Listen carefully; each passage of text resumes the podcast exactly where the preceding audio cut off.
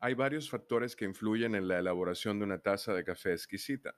La selección del grano, la cantidad de café, el tueste adecuado, la temperatura del agua y una correcta molienda para extraer todas las virtudes del aromático. Este último es uno de los puntos más importantes al hacer una bebida, pues el sabor final del café es producto de los componentes que se disuelven de los granos tostados y molidos al entrar en contacto con el agua en combinación con el tiempo de extracción. Cada método de preparación necesita una molienda específica. Controlar esta variable mejorará el sabor y permitirá repetir la receta en un futuro.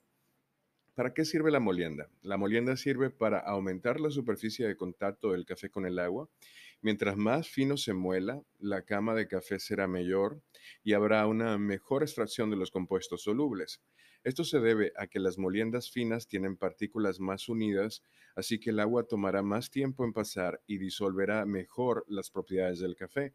Por el contrario, las moliendas gruesas presentan partículas más grandes y sueltas, dejando huecos, por lo que el agua atravesará más rápido la cama del café y habrá una extracción menor.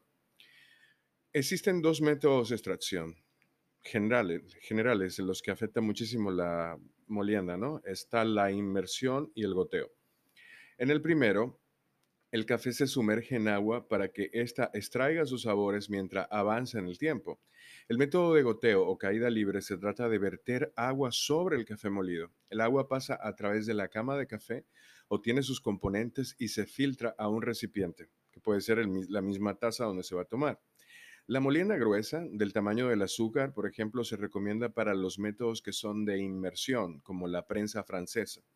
La molienda mediana fina se aconseja para los métodos de goteo caída libre, como el Hario B60, la melita, la calita, excepto para el Chemex, para el cual es mejor una molienda de gruesa a media.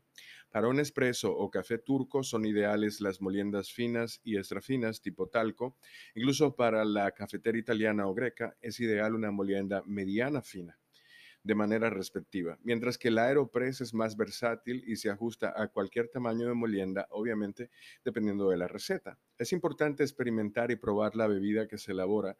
Un café subextraído será agrio, mientras que uno sobreextraído será amargo, pues se perderán las notas dulces. Si la taza de café es muy ácida y con poco cuerpo, se puede mejorar con una molienda más fina. Si es amarga, lo mejor es cambiar a una molienda más gruesa. Es importante conseguir una molienda homogénea, pues si hay partículas de café de diferente tamaño, algunas serán sobreextraídas y otras subextraídas.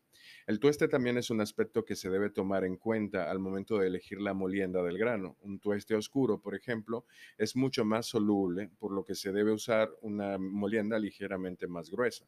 Lo más adecuado es utilizar una molienda más gruesa para tuestes oscuros y una más fina para los tuestes más claros o medios.